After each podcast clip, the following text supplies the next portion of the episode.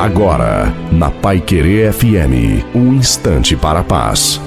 A paz do Senhor, meus irmãos. Quem vos fala é o pastor Carlos Eliseu Mardegan Filho. A palavra que o Senhor colocou no meu coração hoje, ela está em capítulo 3 de Êxodo, versículo 5 que o Senhor disse: Não te chegues para cá, tira o sapato dos teus pés, porque o lugar que tu estás é terra santa.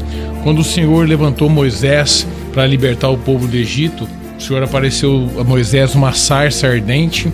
Muitas pessoas pregam essa palavra falando, eu mesmo muito preguei muitos anos, que era por causa que o, o Senhor queria que ele tirasse o calçado, porque o calçado era do couro de crocodilo. Mas o Senhor não tem problema com calçado, não tem problema com bens, com nada. O Senhor quer dizer nessa palavra que ele quer um compromisso com Moisés. Porque naquela época quem usava, eh, os servos usavam, eles eram descalços, só quem usava sandálias eram senhores. Em Ruth, capítulo 4, versículo 7, diz a palavra que em Boaz, quando ele vai fazer o compromisso com Ruth, ele vai na, na porta da cidade, ele tira a sandália e faz um compromisso com outro homem. Naquela época era um cartório, era o selo, era o compromisso. Era isso que o Senhor queria falar para Moisés. Moisés, a partir de hoje você, eu quero um compromisso de você comigo.